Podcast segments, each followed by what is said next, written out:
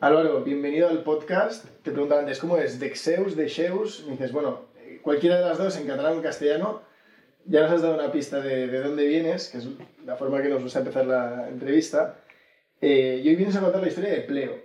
Pleo, habrá mucha gente que nos escuche que ya lo conoce. Estáis en el ámbito de las fintech, hemos contado alguna historia, pero teníamos ganas de sentarnos contigo y, y que nos cuentes cuáles son la, las complejidades del mundo de la gestión de gastos para empresas y este nuevo mercado que no sé si lo estáis creando, pero por lo menos lo habéis digitalizado eh, sin precedentes. Entonces, antes de que nos cuentes eh, quién es Pleo, bienvenido a, a News to You y, y, bueno, ¿quién es, quién es Álvaro? Bueno, primero muchas gracias eh, por venir aquí eh, y, y, bueno, estos 30 minutos que vamos a estar hablando un poco sobre, sobre Pleo, sobre mí, eh, entender un poco más qué está pasando. Eh, ¿quién, es, ¿Quién es Álvaro? Bueno, pues eh, tengo 37 años, eh, llevo ya un año y medio en la compañía y empecé a emprender jovencito una vez que dejé la banca de inversión y luego cambié un poco a, a un nuevo modelo que, que, creo que hablaremos más adelante, que es el intraemprendimiento, ¿no? que es coger proyectos de otros y ayudarles a instaurarse en el sur de Europa. y ser yo la locomotora de, de, de esos proyectos. ¿no? Entonces es un poco el, el, el nicho que encontré eh, y, y, donde estoy cómodo y me lo estoy pasando muy bien.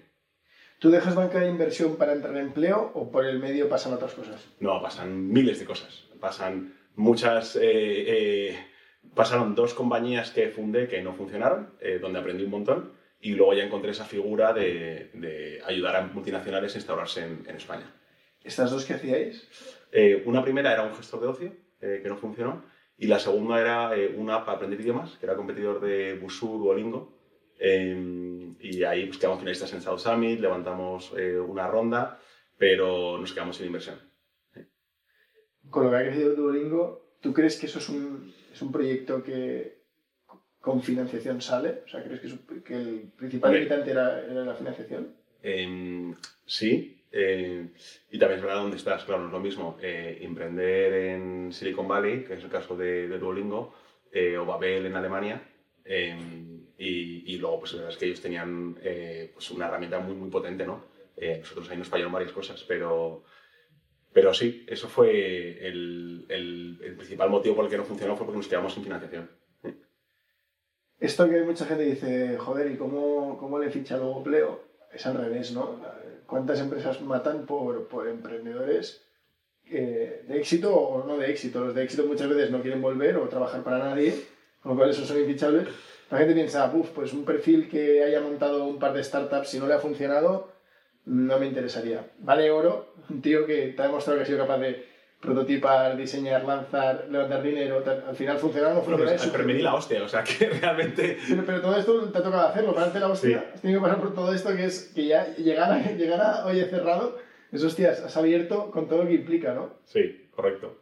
Eh, no, pues al final es, es, es un baile, ¿no? Eh, lo digo, cuando empiezas eh, a hablar con compañías para entender, oye, si puedes ser tú la persona que, que lidere ese barco de España o el sur de Europa, eh, no es una decisión de una reunión, pueden ser meses eh, o incluso años de conversaciones, de conocerse el uno al otro y ver un poco el, seguimiento y ver que hay un fit. Porque realmente te vas a fiar de esa persona para que no solamente te instaure la compañía, sino que realmente el, ADN del cofundador lo, lo, traspase a, a, a, esa oficina que puede estar, en nuestro caso, a mil y pico kilómetros desde Copenhague eh, para que se respire el mismo aire que pueda haber en la, en la central en, en, Dinamarca, ¿no? Entonces, es, realmente que haya ese, ese, fit y eso no pasa en una reunión de una hora. Son idas y venidas de cenas, comidas, conversaciones para entender, oye, este perfil encaja o no encaja en la compañía y que tú también hagas este proyecto, porque no vale con que el proyecto tenga mucha atracción, sino que creas en el servicio y que realmente te, te apasione para que digas, oye, pues esto me lo creo como para estar aquí los próximos dos, tres, cuatro o hasta seis años que estuve en, en Delibero eh, hasta la salida de bolsa. Mira, no lo sabía. ¿Tú, ¿Tú, cómo es tu paso por Delibero? ¿De Delibero sí que sales a Pleo? No, tampoco. ¿Tampoco? Bueno, cuéntanos Delibero hasta que lleguemos a Pleo. Eh, entre las dos compañías eh, que fundé, hubo una tercera, que era Zipcar. Eh, Zipcar era la primera compañía de alquiler de coches por horas eh, que ayudé para lanzar en, en España, eh, junto con la fusión con Avancar, que era una compañía catalana pionera, que Zipcar compró. Entonces ahí hacíamos el deployment, o sea, el, el rollout de de los alquileres de coches por horas, que al principio era eh, point to point. Es decir, no lo cogías y lo dejabas donde querías, sino tenías un garaje y lo cogías ahí el coche y lo devolvías a dejar. ¿no? ¿Esto era antes de mm, ShareNow y todos estos? Todo, mucho antes. Esto fue en el 2012, 2012, 2013. Estuve ahí un año y la directora general de ese proyecto, em, Diana Morato, eh, me dijo, ya bro, me han propuesto eh, lanzar el proyecto de, de Libero en España. Eh, ahí éramos, no sé, Reino Unido eran menos de 50 empleados y estaba empezando su expansión internacional. Entonces ahí me vi, fui yo como director comercial para lanzar el proyecto de, de, Libro. ahí estuve seis años y obviamente ya se fue después de, de, lanzar el proyecto, etcétera, estuvo, estuvo unos cuantos años y me propusieron a mí director general. Entonces estuve director general en la, en la penúltima eh, etapa de, de, la compañía, eh, aquí en España, hasta la salida a bolsa. ¿Y, ¿Y, qué fue más difícil? Porque eh, lo normal es que la gente piensa una vez lanzas y te asientas, es tranquilo, pero en el, en el delivery os habéis pegado desde el inicio hasta el fin.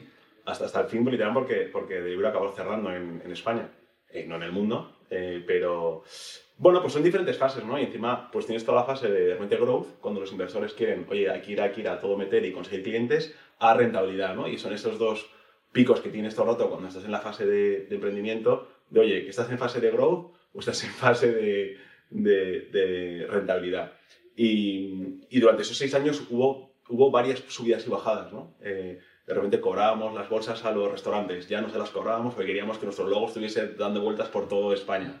Em, y yo creo que la fase inicial fue muy dura, que es la que, eh, a la que estuve de la mano con Diana, y la segunda fase, cuando fue la parte legal sobre los riders, eh, fue también bastante peliaguda. ¿no? Eh, como sabes, fue un tema que todavía de hoy no, se ha solucionado sobre la, los falsos autónomos en el modelo que utilizaba o que utilizan ¿no? las plataformas on demand.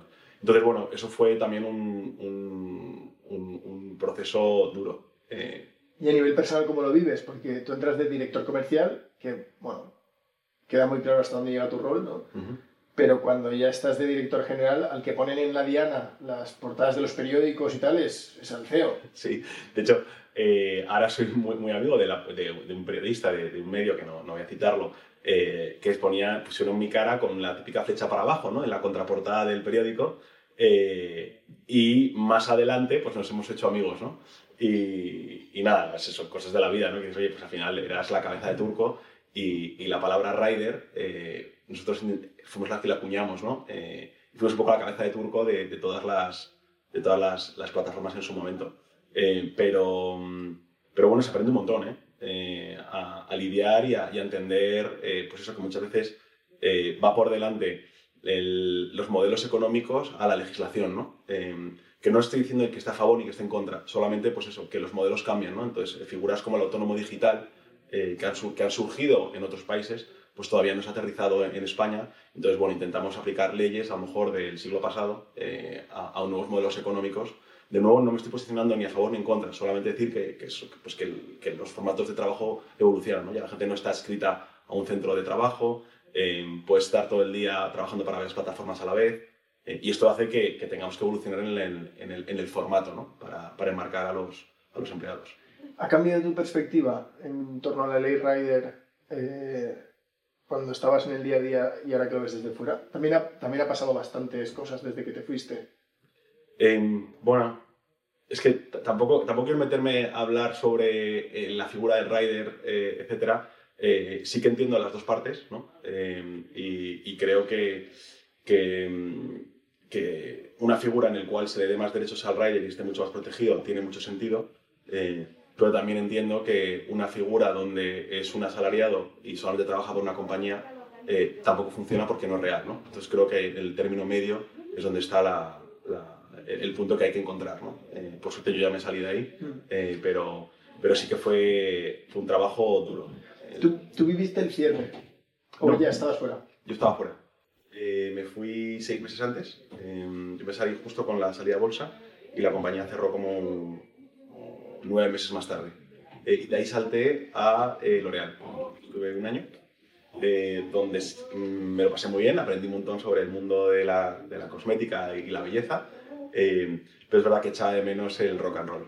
no es que no lo haya en L'Oréal, sino que es verdad que cambia mucho en una compañía que tiene un crecimiento a lo mejor de un 3, un 4% al año, que es una pasada en el líder global de belleza, a una compañía como Pleo, como Delibro, donde está creciendo eh, un 10% al mes. Eh, entonces te cambian mucho los, los, ritmos de trabajo. Cuando, claro, tú eras CEO en ese momento en España, cuando una empresa sale a bolsa, eh, la estructura era inicial, todavía había mucha mentalidad de phantoms, todavía había muchas stock options. ¿Tú esto lo viviste o cuando, cuando una empresa así de grande lanza países lo hace en una forma puramente salarial y bonus? Eh, no, no, no, es a través de, de equity. Vale. Eh, ese, es el, formato para que tu equipo de leadership esté engaged, estemos los seis años, ¿no? Hasta la, hasta la IPO. O sea que la salida a bolsa fue, fue guay. Eh, fue guay, sí puedes contar lo que quieras, no hay mucha gente que haya vivido salidas a bolsa de cerca eh, y, que se haya, y, que le haya cambiado la vida más o menos después de una salida a bolsa.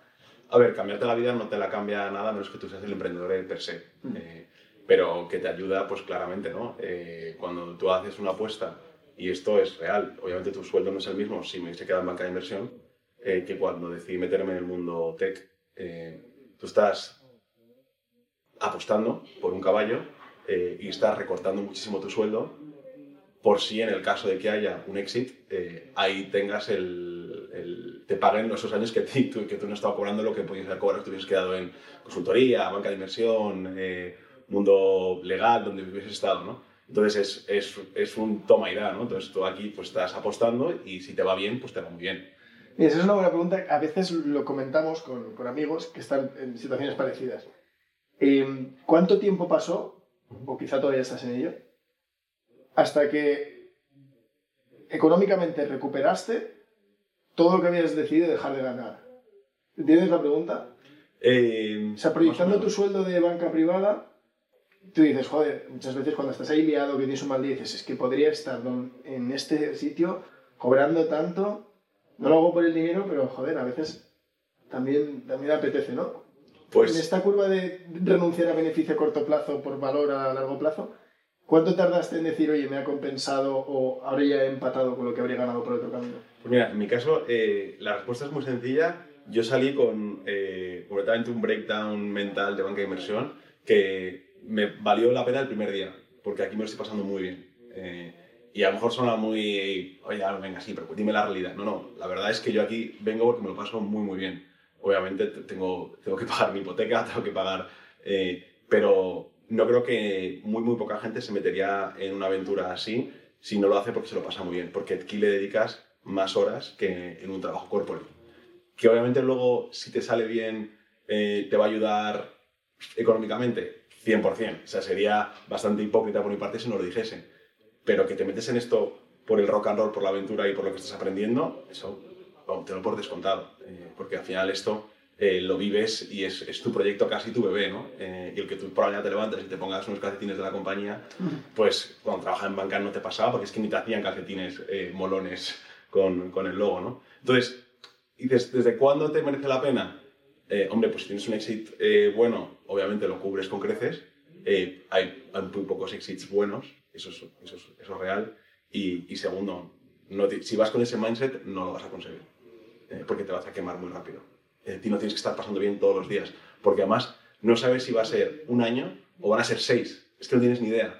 Eh, en cambio, en tu trabajo en el mundo corporativo más tradicional, tú sabes que cada año, ta, ta, ta, y el año uno pasas de asociado a VP, a MD, lo tienes muy claro, tus flujos de caja.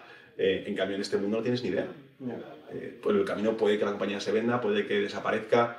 Entonces, hasta que no llega ese éxito, si es que llega, eh, no, tienes ni idea. De hecho, en tu caso, pasaron unos ocho años, ¿no? Desde que sale a bolsa de Ibero. Desde que dejas tu trabajo en banca de inversión hasta que sale a bolsa, unos ocho años, ¿no? Sí, pues eso es una apuesta que son dos carreras, ¿no? ¿Cuánta gente conoce lo que es apostar por algo durante ocho años? Sí, pero de, nuevo te repito que no, yo no me metí pensando en ese éxito. Eh, sino en, buscar un trabajo que realmente me, me, apasionase y me lo pasase muy bien y aprendiese en mi cabeza estuviese dando vueltas. ¿Y por el camino eh, has sido padre, tanto, tu vida familiar se ha ido complicando o por lo menos en ese sentido? Porque muchos dicen, no, y en mitad de mi segunda startup cuando hacía ronda tuve un hijo y dices, madre mía, la gente, ¿cómo lo explotáis? Eh, Bueno, pues eh, cuando yo volví de Londres, eh, salí del armario eh, y cuando dejé la banca, la verdad es que en ese momento yo creo que ha cambiado mucho, eh, pues tampoco podías ser tú mismo y, el mundo tech, la verdad es que era un punto más afable eh, y ahí tuve mentores que me ayudaron, etc. Eh, pero bueno, por suerte esa parte no se me ha complicado demasiado. Ahora tengo pareja, pero, pero bueno, sí que, sí que admiro a todos aquellos pues, padres que han tenido que, además de los proyectos que son muy invasivos, pues tienes que lidiar con una, con una, pues eso, con tu familia o, tu, o tus hijos. Eh, en mi caso ha sido, ha sido más fácil. Sí, qué bueno que notaras esa diferencia de hospitalidad, ¿no? Un poco en el mundo tech versus eh, banca, que esto, bueno, yo no estaba en banca, pero no me parecía intuitivo desde fuera.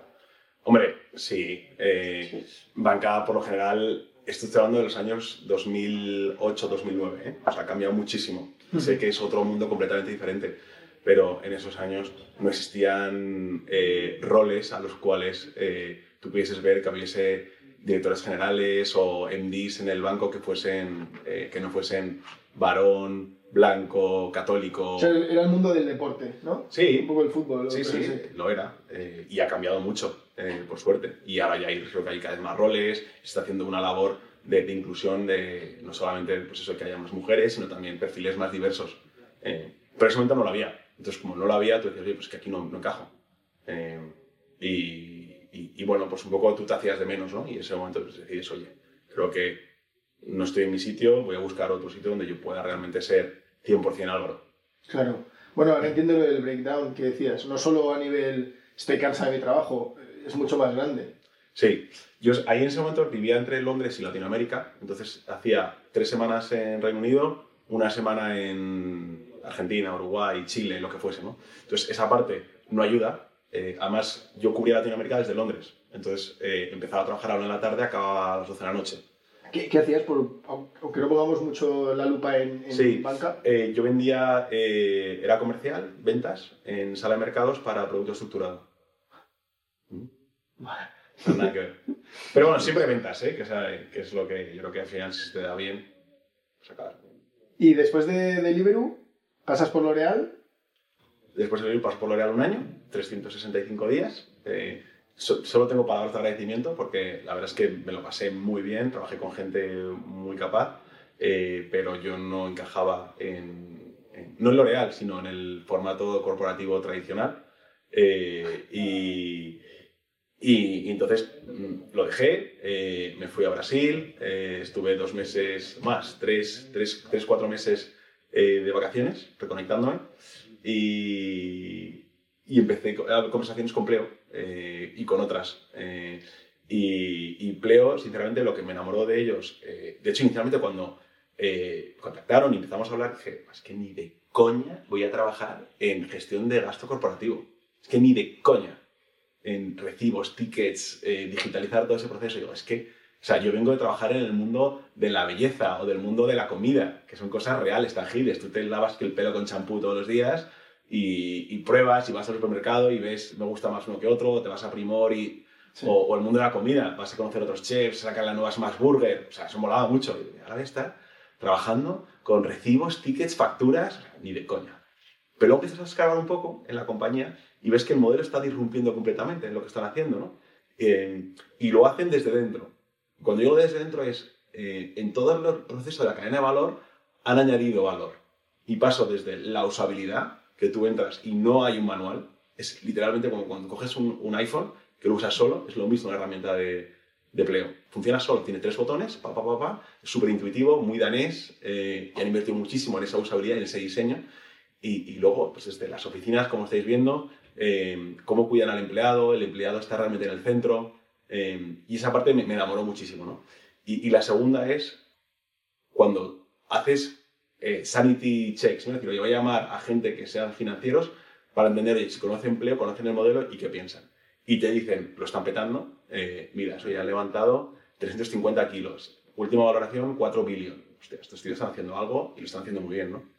Y empiezas a escarbar y dices, ostras, están cambiando realmente el paradigma del financiero, ¿no? El devolviendo tiempo y que realmente ya el gasto eh, pues sea como eh, algo efímero, ¿no? Que eh, cuando se genera el gasto, automáticamente se genera el sitio contable al final. Y dices, esto es magia, ¿no? Porque por el medio, por el medio está eh, Mastercard, que es el de las tarjetas, está el custodio, que es JP Morgan, está el RP, que puede ser Sage, NetSuite, el que sea, y Pleo ha puesto en contacto a estos tres para que el financiero y el empleado eh, acabe ese ruido desde que se genera el gasto hasta que se computa, ¿no? Y Pleo es lo que hace poner en contacto a estos tres con estos dos para que de un lado al otro ocurra en cuestión de segundos. Eh, y esto es lo que realmente dije, wow, estos están realmente eh, cambiando el modelo eh, y la forma en la que entendemos hacer un gasto. A mí eso es una de las cosas que me asombra. nosotros no somos cliente, pero es que tampoco somos target. Al final me imagino que, startups pequeñas tendréis muy pocas como clientes. Tenemos un montón. ¿De, pocos empleados? De hecho, hasta tres tarjetas... Mi intuición iba bien tirada, ¿eh? Hasta tres tarjetas es completamente gratuito, nuestro modelo financiero está por un lado el modelo SaaS, eh, pero por otro lado el modelo Spend. Eh, por un lado está eh, una cuota que pagan las compañías más grandes por cada tarjeta que tienen, que por un lado, por el modelo Spend, se puede hasta anular al completo a través del cashback. Y lo voy a explicar.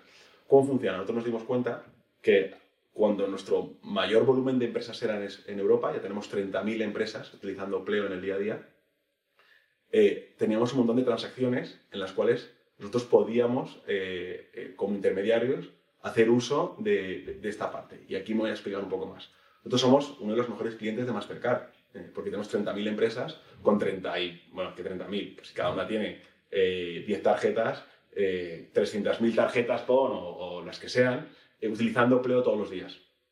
Y ahí hay un fee que Mastercard cobra al retailer final, ya sea cuando compras una botella de agua o un billete de avión, Mastercard cobra un porcentaje. Bueno, pues Mastercard nos devuelve parte de ese fee a nosotros y esto se utiliza para pagar la cuota de empleo.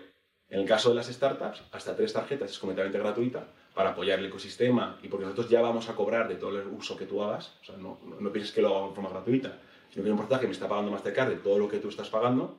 Eh, y por otro lado, empresas más grandes cobramos otro fee, que es el de por tarjeta emitida, que se puede anular con ese porcentaje de cashback que devolvemos a final de mes. Vale, o sea, ahora entiendo. Vale. O sea, que vais a ser clientes después del podcast. Claro, claro, no, no. Además estaba pensando, digo, entiendo, por las cifras que dabas, eh, pensaba que era un producto enfocado a mediana, gran empresa. También dais servicio a pequeñas empresas. ¿Con autónomos hacéis cosas? En España no. Eh, en otros mercados comunitarios, por ejemplo, sí. Yo te decía al principio que una de las cosas que, que, me, que me fascina, además hacéis muy, muy buen marketing, o sea, yo creo que incluso los no usuarios tienen la, la imagen clara de, del OCR escaneando un ticket con el móvil, ¿sabes? El la magia. Y, y, de repente lo, lo mapea y, y, es lo que tú decías, son momentos que el software hace magia y que es tan difícil de conseguir, ¿no? Dice que es el aha moment, ¿no? De cuando de repente estás viendo y dices, wow, ahora mismo, si me pone, en este momento, después del efecto, si ahora me pones un, un, formulario, un pop-up, algo, convierto, seguro. Eh, pero es muy, muy difícil. De, yo creo que la gente nos escucha mucha gente del sector financiero, no tanto del diseño de producto y de la tecnología. La gente no se hace a la idea de lo difícil que es que una interfaz sea tan simple y contemplar todas las casuísticas que decías de yo, yo no te yo no te vuelco un Excel de un papel y tengo el control absoluto. Yo tengo que preguntar a mil personas y, y, llamar a 20 servidores para que me den cada dato, combinarlo y que esto tenga sentido para que tu equipo financiero no muera, ¿no? Eh, picando manualmente. Entonces, eso tiene tanto trabajo detrás que yo, al margen de que todavía no se ha utilizado, lo que sí que habéis conseguido es que cuando me sale un anuncio de empleo, yo le diga a la gente de diseño o, a amigos, oye, fíjate en su Instagram, o fíjate en cómo, cómo hacen las landings, ¿no? Cómo, cómo hacen los mapas del producto. Y eso es, bueno, yo os, yo os admiro, pero que a mí me encanta el, el tema del diseño y del análisis del producto. O sea que enhorabuena porque en ese sentido, no, lo decimos antes de empezar, no parecéis una empresa que sí que gestiona gastos. No, es que no lo parece. O sea, parece que es una empresa tecnológica eh, que se salida de Silicon Valley, ¿qué tal? Y somos daneses con un DNI, ADN eh, muy, muy nórdico eh, y, y, y, donde la tecnología o sea, es fundamental y ahora estamos también con temas de inteligencia artificial para mejorar toda la usabilidad del, del, cliente final. Eh, pero lo que dices tú, eh, es realmente disruptor, ¿no? Eh, en algo que era tradicionalmente aburrido y que nadie quería hacer, a pasar a ese aha o wow moment que hablamos. Y como tú hablabas de ese OCR, piensa que nosotros, eh, el cambio realmente que hicimos eh, cuando llegamos al sector, existían las, las empresas de gestión de gastos 1.0. Y cuando digo las 1.0 son las que se encargaban solo de digitalizar la factura o el recibo. Hacían una foto y eh, la escaneaban. Nosotros hacemos eso, como una doble comprobación o para entender si es un ticket o una factura, pero el milagro ocurre antes. Nosotros somos un, una, un- y tenemos un una licencia de e-money eh, como entidad bancaria, en el cual podemos emitir tarjetas. ¿vale? Las tarjetas son de Pleo. Eh, el custodio es JP Morgan, que es donde están los, el, el dinero, que es el banco, uno de los bancos más grandes del mundo y más, más fiables. Y por está Mastercard, que es el que nos ayuda a emitirlas, ¿no? que es el que tiene ya todos los convenios con todas las tiendas eh, que pueda haber en España o o en el mundo. Pero la magia no ocurre cuando haces la, la foto, ocurre directamente en el momento del pago. Porque Mastercard es el que me da a mí la información del vendor eh, con el VAT, el, VAT, el, el IVA, Sí. eh, quién ha hecho, porque la tarjeta está asociada a una persona, porque yo sé esa persona que, a qué momento ha hecho el gasto. Entonces, es, no ocurre cuando haces la foto. La foto yo lo hago porque la agencia tributaria me lo está pidiendo en caso de que haya una inspección fiscal, pero está ocurriendo mucho antes. Eh, y esa es la diferencia entre la digitalización del gasto 1.0 y la 2.0. Nosotros en la cadena de valor hemos ido un paso antes. Nos hemos eh, cogido toda la información a través de Mastercard, que es 100% fiable. Ya no hay errores manuales. Eh, y ahí es donde realmente empezó el, el cambio. Ahora ya se ha convertido la foto casi en una excusa como de, de exhibición de producto, ¿no? De- Sí, de- bueno, es, es un tema de la gente tributaria. Si algún día deja de pedirlo, ya no habría foto.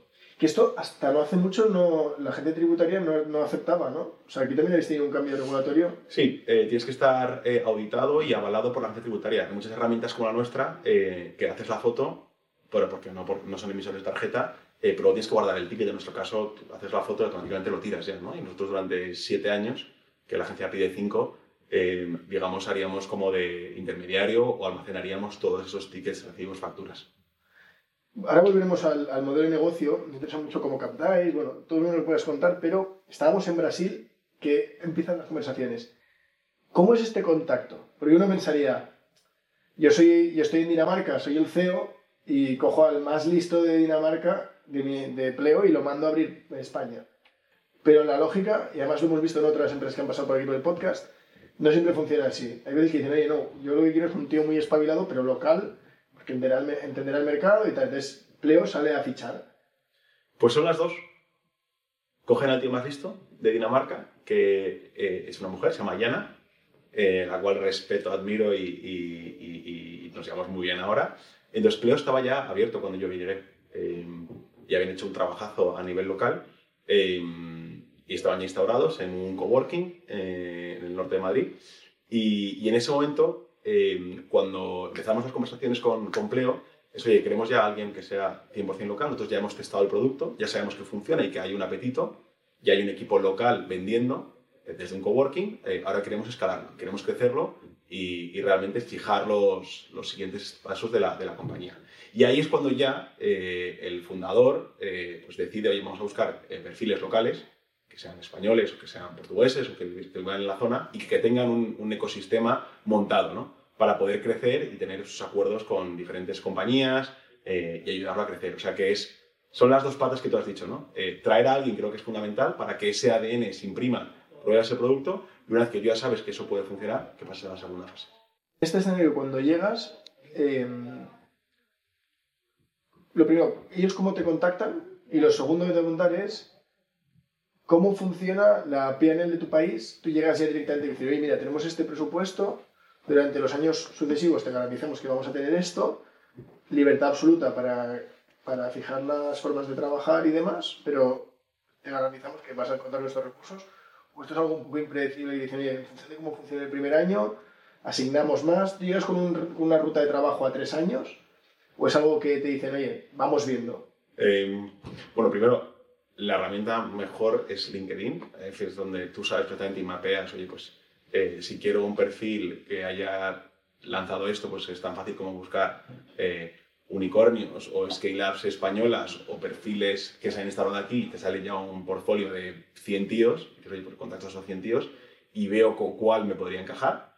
Eh, y luego, una vez que, arrancas, es que en una, en una scale-up eh, cada, cada día cambia. Entonces, tú tienes claro en el corto plazo lo que tienes que hacer pero depende de cómo vaya viendo tu crecimiento, la compañía va a apostar más o va a apostar menos. O sea, nosotros hace un año y medio estábamos en, hace menos, fue en mayo, estábamos en un coworking, ahora estamos aquí en una oficina de 600 metros en la calle Gran Vía.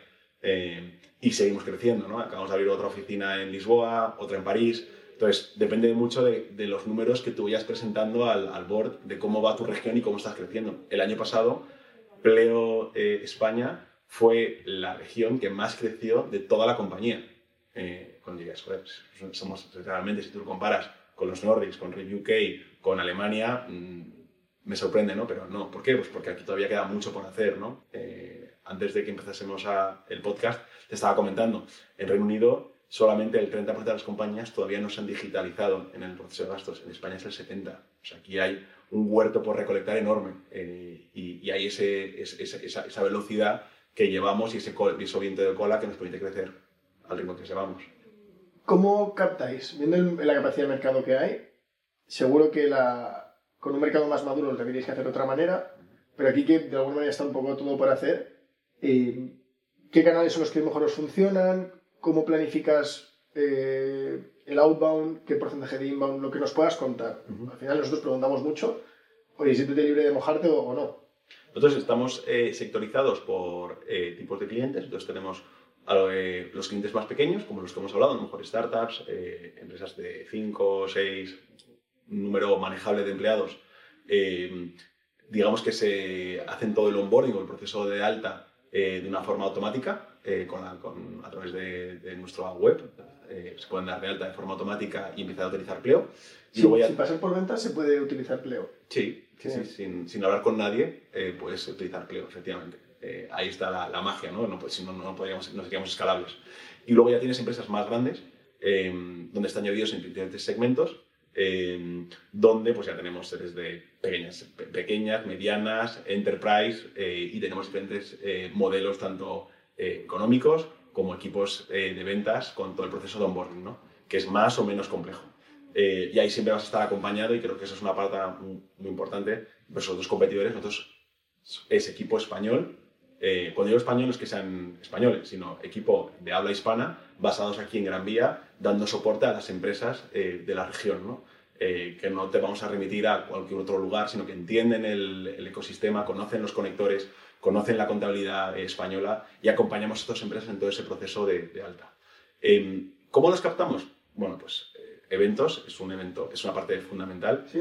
donde intentamos estar presentes. Pues mañana, por ejemplo, eh, doy una ponencia en, en, en una, hay una, una, un congreso eh, anual de, de financieros eh, aquí en, en, Madrid, doy una ponencia, estamos en, en IFEMA semana sí, semana no, creo que ahí es un momento muy importante donde, donde estamos presentes. Luego hacemos eventos propios, a través de webinars, hicimos el evento Beyond, que fue en Madrid, una reunión que hacemos de carácter anual, donde invitamos a financieros para hablar del futuro del, del ecosistema. Eh, y luego lo habréis visto, también nosotros invertimos mucho en, en digital, ¿no? Eh, nos habéis visto seguro en redes sociales, eh, haciendo anuncios eh, donde captamos leads y luego ya depende del de lead que sea, pues vas a Productize, o sea, a través del formulario, o un representante te contacta para ayudarte en todo el proceso de, de alta, que es muy sencillo.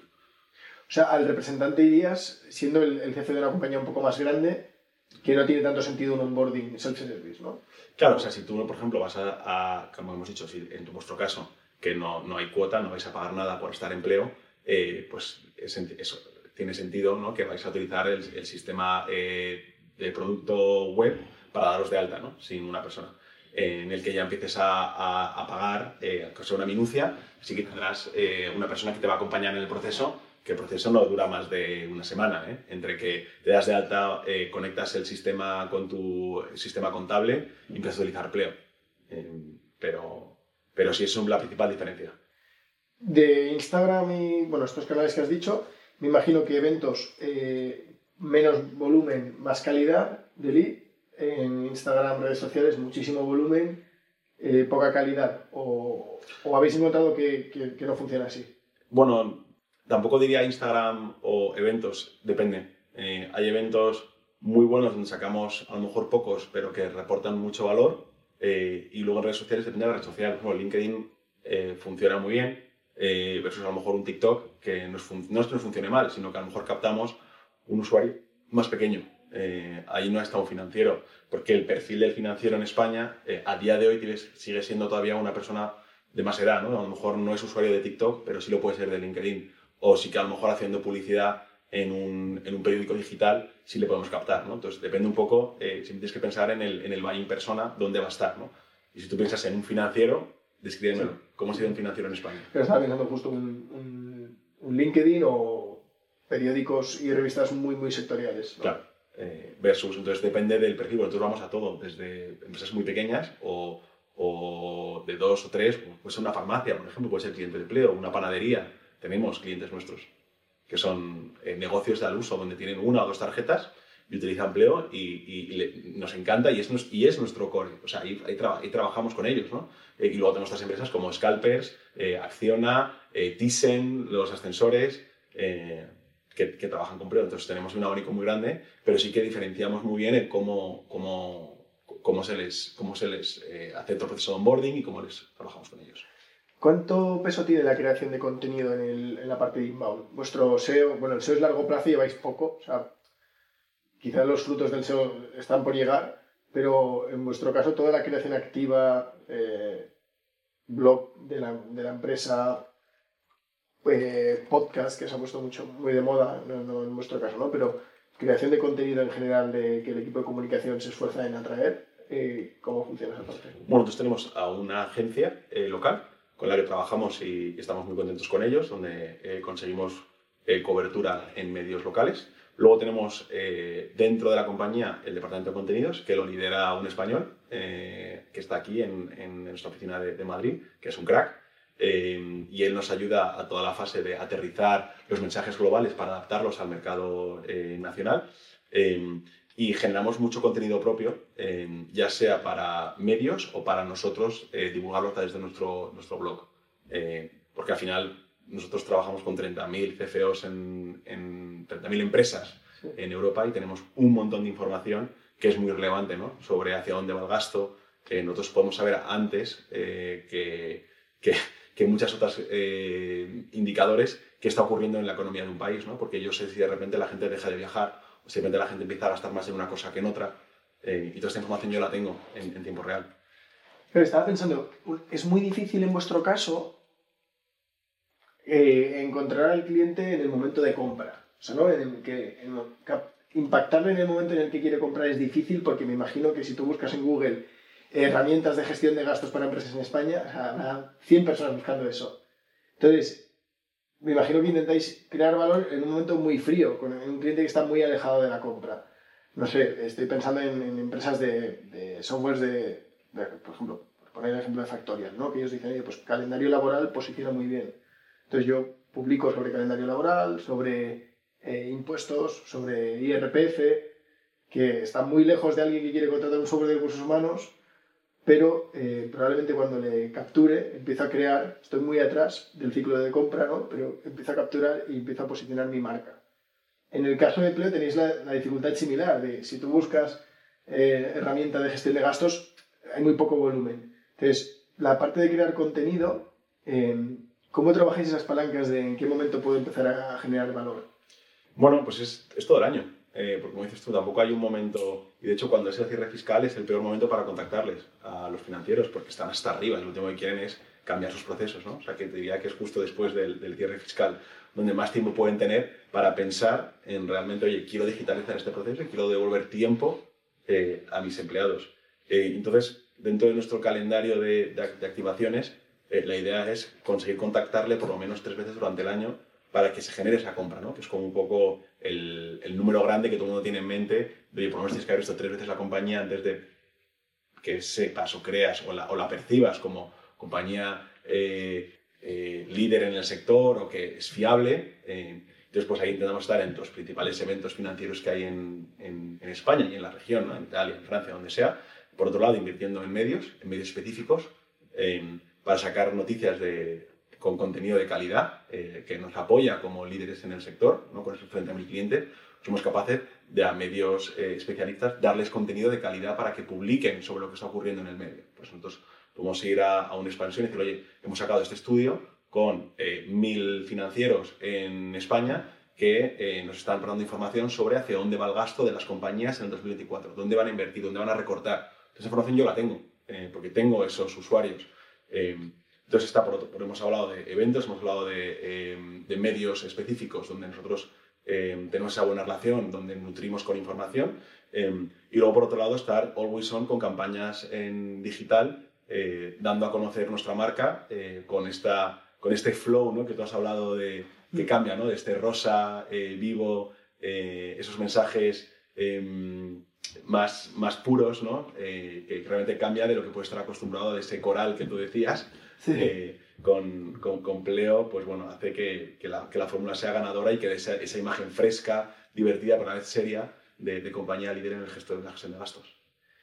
Cuando hablas con muchos clientes, ¿Tú, estás todavía, de vez en cuando haces llamadas, sí que bajas un poco al detalle, todavía bueno, presente. Eh, estoy sentado a mitad de la sala de ventas. Me encanta. Y bueno, claro, es que tú vienes de ventas. Yo, nací en ventas, he sido ventas y sigo siendo ventas. De hecho, salgo de aquí y me voy a, a una reunión con un comercial.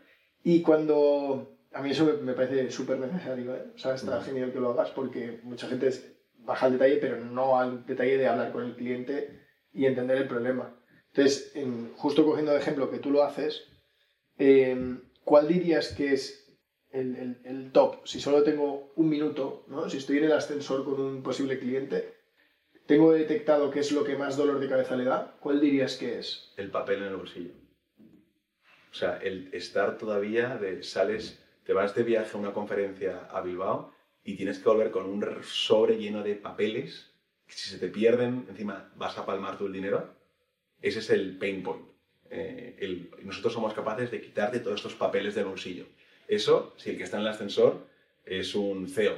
Si el que está en el ascensor es un CFO, es en la generación de los asientos contables y la conexión con el sistema contable, con el ERP. Que toda esa parte la haremos nosotros.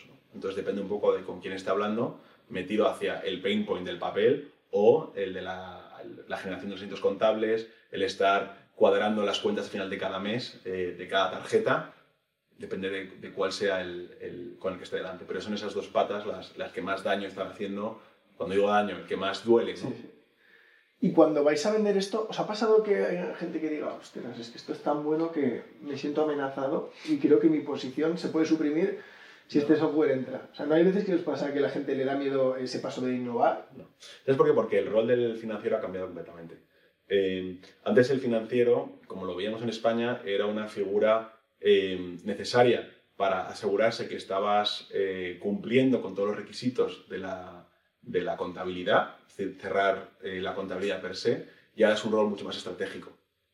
un financiero, nadie tiene en mente hablar de lanzar un país nuevo sin que haya un financiero en la mesa, ¿no? Son los que realmente estratégicamente saben sobre la salud financiera, los flujos de caja, la disponibilidad que tienes para hacer frente a, una inversión u otra, ¿no? Entonces, el rol ha cambiado y lo que necesitan es tiempo tiempo para pensar, ¿no? Y no estar dedicados a hacer papeleo y minucias que no aportan valor, porque ya lo hacen las máquinas, ¿no? ya lo hacemos nosotros. Eh, entonces el rol ha cambiado completamente y, no solo el del CFO, sino también de los controles. ¿no? Los controles al final son unidades de negocio que están apoyando al departamento de, personas, apoyando al departamento comercial eh, y hacen de mini CFOs en esos subdepartamentos para que el CFO tenga la visión global ¿no? y que vaya de, abajo arriba. Eh, y no están ahí para hacer asientos contables eh, al uso, porque eso ya lo hacemos nosotros o los ordenadores. Total. Oye, antes has hecho un poco de. Lo has, explicado un poco, pero ¿cómo gana dinero Pleo? ¿Cuál es el modelo de negocio? Es complejo porque tenéis diferentes tipos de clientes, diferentes planes. No, pero no, no, es tan complejo. Piensa, nosotros em, emitimos estas tarjetas que pueden estar en el móvil o, físicas, como esta de aquí. Entonces, con esta tarjeta, eh, tú vas haciendo tus gastos. Cuando haces los gastos, esta información pasa directamente al ERP, ¿vale? Que es lo que hemos dicho, que quitamos todos los quebrados de cabeza del, financiero. Cuando tú estás haciendo esa transacción, Mastercard está cobrando, no a ti, ni a mí, está cobrando a, la aerolínea o a la compañía de trenes un porcentaje por, este servicio. Bueno, pues eh, Mastercard a mí me está devolviendo de ese porcentaje otro subporcentaje a mí por llevarle negocio. O sea, que eso yo ya estoy siendo remunerado sin que tú lo sepas. Pues lo está usando. Y esto, bueno, pues eh, anda que no lo sabemos con las aerolíneas, con todos los puntos que dan, ¿no? Por esas sus tarjetas. Pues es el mismo principio para que lo entiendas. Entonces, ahí yo ya estoy siendo remunerado. Y luego, para las cuentas eh, más grande, digamos, unos, esos planes que hemos hablado de hasta tres tarjetas que son gratuitas, eh, sí cobramos un fee por cada tarjeta que emitimos. Pero ese fee se resta del, del, porcentaje de gasto que estás haciendo. Es decir, el 1% de lo que tú estás gastando se te devuelve al final de mes para pagar la cuota de la tarjeta. Hasta llegar a ser neteado cero. Que ocurre en muchos casos, por ejemplo, en empresas que organizan eventos, en empresas eh, productoras de cine. Eh, llega a ser gratuito, Pleo. ¿Por qué? Porque hacen tanto gasto eh, que llega a ser cero. Para que te hagas una idea, ¿cuánto gasto habría que hacer para que Pleo sea gratuito? Pues en torno a los 1.000 euros, 800 euros por tarjeta, Pleo sería completamente gratuito para, para, una compañía. O si eres menos de 3, también sería o sea que dependiendo del tipo de tarjeta de empresa y tal, entre 800 y 1000 euros es el coste de la tarjeta mensual. No, es el gasto que tú haces en la tarjeta. Y el 1% es lo que pagaría mi fee. Por lo que el fee por tarjeta eh, es lo que tienes que, calcular luego. Depende del modelo que utilices. ¿Del modelo de tarjeta o del modelo de, o modelo de empresa, que seas? Vale. El tamaño que seas. ¿Vale? Pero es un coste irrisorio, es un coste muy bajo el de empleo. Muy, muy bajo. Entonces, realmente para vosotros, eh, lo que, la palanca que más intentáis activar es la del volumen de transacciones. Es donde está el valor para vosotros. Sí, pero que lo hacen de forma natural. O sea, no es que yo incite el gasto, sino que ellos, por utilizar las tarjetas, eh, están, nosotros nos estamos siendo remunerados a través de, Mastercard. ¿Qué sería un cliente grande para Pleo? ¿Y qué es uno mediano? el pequeño me queda claro, que decís hasta tres tarjetas eh, self-service, no tenéis coste. Bueno, tampoco, no creas que la usualidad va a ser diferente, ¿eh? Eh, y el trato que te vamos a dar. Es solamente pues, que la complejidad a lo mejor en el sistema contable puede que requieras más o menos tiempo, dependiendo del sistema contable que utilices. Pero no hacemos una diferenciación entre eh, clientes de 10 empleados a clientes de 500 empleados. No, no, vas a notarlo en cuanto a cliente, porque sí que somos muy intensivos en, en, personas físicas, donde tú llamas y te va a atender alguien, no vas a estar hablando con una máquina.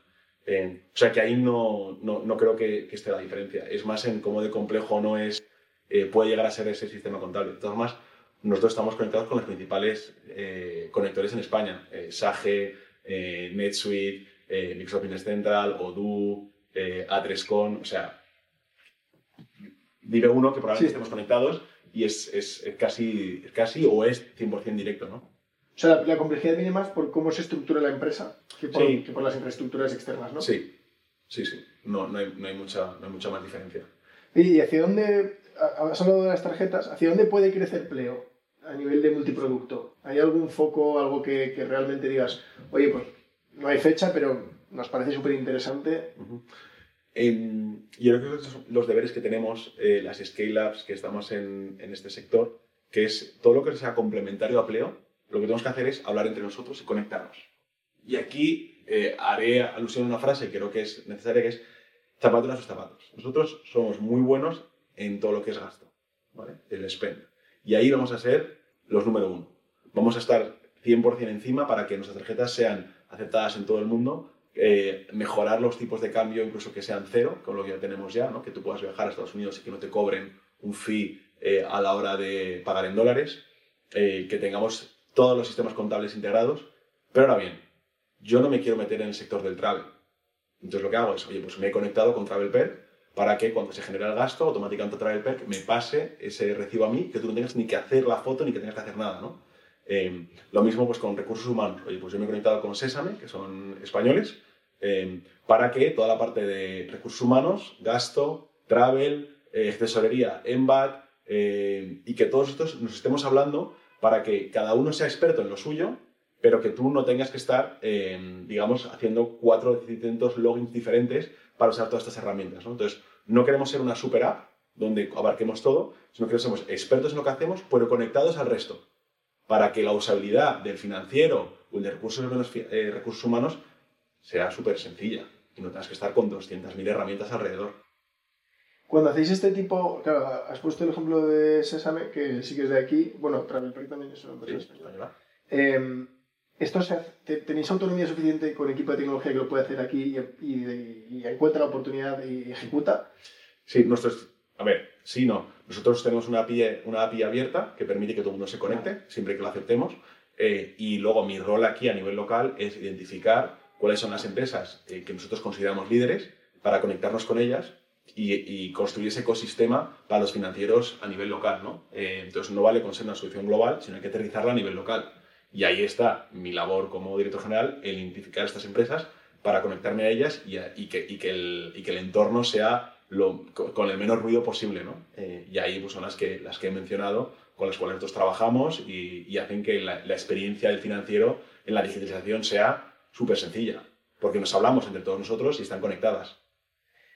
Y para ir terminando la parte laboral, Álvaro, eh, ¿cuánto ha cambiado a nivel de clientes? Eh, ¿Cómo ha crecido Pleo desde ese coworking día 1 de casi casi post LinkedIn ahora que estamos a finales de 2023? Bueno, yo creo que eh, nos hemos profesionalizado mucho más ¿no? en cuanto a procesos y creo que ha ayudado a que el crecimiento que hemos tenido, que ha sido bastante orgánico, no, no ha habido ninguna compra en España de, otra, de un competidor, eh, nos ha permitido pues, ir creciendo en, en número de clientes hasta esos 30.000 de los que hablamos en, Europa. Eh, y, por otro lado, eh, sin perder la esencia. Y muchas cosas que, vemos es que nuestros competidores intentan eh, que todo sea eh, para ser escalable ¿no? y tiene sentido que sea a través de, de, ordenadores o que sea todo self-onboarded, nosotros seguimos con un equipo eh, de atención al cliente local, eh, nuestro equipo de CX, que son increíbles y apostamos para que siempre haya una persona detrás, ¿no? acompañándoles en todo el proceso. ¿no? Y esto realmente es un valor añadido que el español lo valora muchísimo, que a lo mejor otra cultura no tanto, ¿no? Un americano prefiere que la atienda un bot. En España nosotros vemos que están encantados de tener a su gestor de cuenta, que le pueden llamar a cualquier momento eh, del día en horario laboral y que le atienda un problema o una duda que tenga eh, y les conozcan incluso, ¿no? porque hay reuniones presenciales. ¿no? Eh, y esa pata no la hemos perdido y no la queremos perder, ¿no? en, el que realmente estamos intensivos en, en personas y, y, que se generen esos vínculos de, de, ayuda entre la compañía que se está digitalizando y, y Pleo que le está ayudando y dándole soporte. Me queda claro que la mayoría de países, o por lo menos algunos de ellos son rentables porque llevan mucho más tiempo asentados. No tendría sentido que Pleo esperara de un país que se abre que en dos días fuera rentable, sino que me imagino que se prioriza el crecimiento. Pero ¿cómo es este equilibrio con, con, con la matriz? De, oye, eh, seguimos creciendo, activamos rentabilidad, esto hemos hablado antes, ¿no? Ha habido un cambio de la mentalidad en, en el sector de inversión tech, pero Pleo 4 billions pues, es una compañía que, que se que se sale de lo que pueden ser la mayoría de startups y por supuesto la mayoría de scale-ups, que la gente habla de scale-ups ya con unicornios, esto es bastante más grande, es cuatro veces un, un unicornio al uso o dos veces globo eh, para que la gente ponga, ponga dimensión a, a, los números, ¿no? Entonces, en vuestro caso, eh, ¿cómo es esa dualidad entre seguir creciendo, crecer menos y ser más rentables? ¿Cómo, cómo vives tú eso como, como CEO de España? Eh nosotros jugamos de toda la región, también Francia, Portugal, ah. eh, Italia. Eh, es un crecimiento sostenible eh, a largo plazo y, y, yo siempre cuando vienen a lo mejor competidores nuevos ¿no? que dan el producto completamente gratuito, eh, nosotros no creemos en eso. ¿no? Nosotros tenemos un modelo sólido donde no vamos dando bandazos, tenemos una hoja de ruta clara, eh, donde obviamente si quieres un servicio no va a ser gratuito, eh, pero hemos conseguido que ese modelo tradicional, que era carísimo ¿no? y que solamente empresas pues, como un L'Oreal podían tener ¿no? sobre la digitalización del gasto, nosotros lo hemos aterrizado y la hemos democratizado, ¿no? en el cual ahora hasta vosotros podríais usar Pleo hasta de forma gratuita, pero te he explicado que no te lo doy gratis porque espero que el día de mañana crezcas y entonces empezar a cobrarte, sino porque yo ya estoy siendo eh, remunerado a través de Mastercard, ¿no? o sea, tengo un modelo financiero sólido detrás eh, que hace que el modelo sea sostenible a largo plazo y que nos permita seguir creciendo eh, añadiendo usuarios que están pagando desde el día 1, aunque ellos no lo sepan. Sí, sí. ¿no? Y ahí está el, la magia y, el, y el, ese cambio en el paradigma de, eh, bueno, yo lanzo un modelo, me da igual lo que pueda llegar a, a crecer, que ya lo rentaré en el futuro. Nosotros desde el principio tenemos claras las ideas de, eh, el modelo tiene que ser rentable, tiene que ser sostenible, eh, pero tiene que haber un crecimiento exponencial detrás. O sea, ¿conseguís crecer en rentabilidad? ¿Depende del mes? ¿Depende de, del país, más bien? Bueno, lo, lo, que te, lo que te he comentado, nosotros al final, cada usuario que entra está generando más gasto y nos está ayudando a, a, a seguir creciendo, ¿no? Entonces también es una economía de, de números, ¿no? De, de, mayor volumen, pues ahí salen los, más los números. Luego os tendréis que pegar con, con, mil problemas, pero sí que es verdad que no hay tantos modelos en los que el usuario que contrata el servicio remunera a la empresa sin darse cuenta de, de, esto. ¿eh? No hay tantos... Eso, eso fue lo que me enamoró del proyecto cuando, cuando estaba buscando y, dije, vale, ni de coña trabajo en tal, pero luego cuando ves el modelo detrás y ves eh, eh, lo bonito que es, ¿no? Eh, dices, wow, qué, qué chulo el que está cambiando, ayudando a los financieros y que ya el sistema, como está creado, eh, automáticamente, por utilizar las tarjetas, está generando ese, ese, ese, ese, ingreso ¿no? a la compañía. Bueno, es que ganan todos, ¿no? Porque Mastercard también feliz de darte una parte del negocio que le creas. Claro, porque al final tienen a un solo cliente, que somos nosotros, y que le da cobertura a otros 30.000 clientes por detrás. Y solo pues, con nosotros, pues, son 30.000. Muy interesante. Por ir terminando, Loro, eh, ya nos queda claro que viajas y que te mueves mucho, pero cuando cierras la oficina, eh, ¿qué haces? Eh, tu sitio es, si alguien te está buscando en algún lugar del planeta, tu sitio es Barcelona, es otro. cuéntanos. Bueno, pues em, yo hago mucho yoga, me, me encanta, y lo hago con, lo practico con mi pareja, porque creo que tienes que tener siempre a una persona que te apoya al lado y, y buscamos momentos pues eso, de volver a, a, a, ser tú mismo, el desconectar y el, el volver a aterrizar. Creo que el libro hizo algo muy malo, que es que no se me olvidó la poca cocina que sabía, así que ya cocinar no, no es muy fuerte, eh, pero me gusta mucho el deporte, eh, monto en bici todas las semanas en la casa de campo. Yo vivo en Madrid em, y, y, bueno, y luego aparte de viajar, pues tú lo has dicho, ¿no? Viajo mucho por trabajo, pero también por placer eh, y, y me encanta. Cuando, esto no sé si puedes decir, cuando pides, ¿por qué pides? Eh, ahora por Globo. Ahora. Antes realmente por Deliveroo. Pues para terminar te vamos a hacer unas eh, cinco preguntas rápidas, que es un cuestionario que nos gusta hacer con todos los invitados. Eh, la primera, un libro que recomiendes. no leo mucho, no te voy a mentir. el último que terminé, estuve en Guatemala hace un par de semanas, fue Nunca, y me encantó me parece que es bastante chulo eh, lo que podría llegar a pasar en un mundo apocalíptico. Eh, y recomendar, bueno, pues el, mítico que todo el mundo dice que es el Principito, ¿no? Eh, con los valores sobre la humanidad y, y, demás. ¿Guatemala era trabajo o placer? No, no, placer. Placer, lo recomiendo muchísimo. ¿Una canción? Una canción. estoy escuchando ahora mucho por las mañanas porque me pone en el mood. más una canción es un grupo que es Tame Impala eh, música indie y, se lo copio aquí a Fran, eh, que, él fue el que, me lo, el que me lo puso por primera vez aquí en la oficina porque trabajamos con música y es un indie muy tranquilo que te, que te pone en el mood para levantarte por la mañana. ¿Un restaurante que recomiendes? Un restaurante.